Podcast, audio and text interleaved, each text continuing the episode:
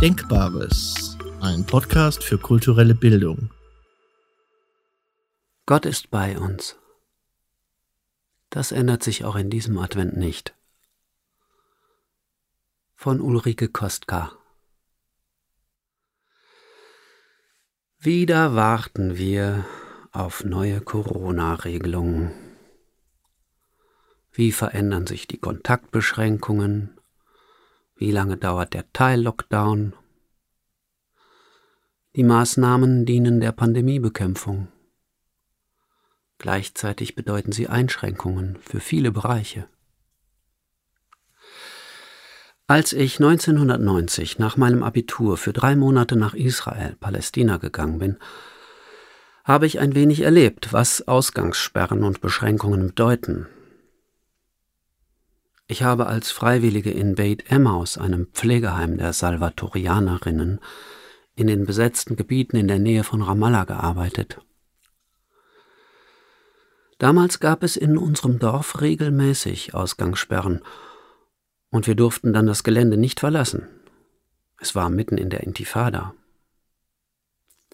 Für mich war das als 19-Jährige ein beunruhigendes Erlebnis. Die Schwestern und Bewohnerinnen und Bewohner von Beit Emmaus und dem ganzen Dorf waren es gewohnt und lebten mit der Situation. Trotz der Situation herrschte in Beit Emmaus eine friedvolle Stimmung. Alle waren der Überzeugung, das Leben geht schon weiter, inshallah, so Gott will.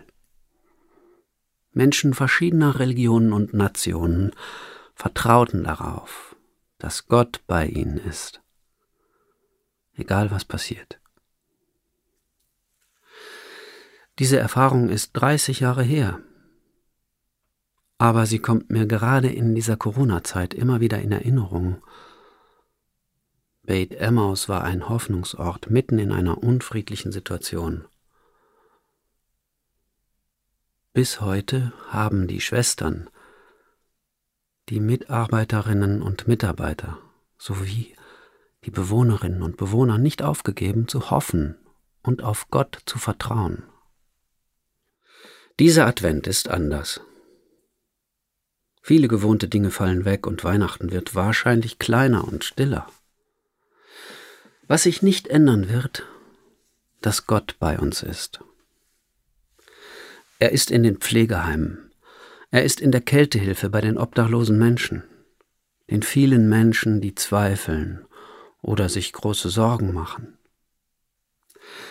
Ihn zu entdecken, sich auf seine Botschaft einzulassen, ist die Einladung des Advent. Als ich in Beit Emmaus ankam, begann gerade eine sehr strenge Ausgangssperre und wir durften nicht an die Fenster. Es wurde auf der Straße geschossen. Die Schwestern beteten mit uns Freiwilligen die Vesper und ich erinnere mich noch an die Worte Fürchte dich nicht. Das spricht Gott uns zu. Fürchtet euch nicht. Möge er uns und die ganze Welt durch diese Zeit begleiten. In diesem Sinne wünsche ich Ihnen einen gesegneten Advent.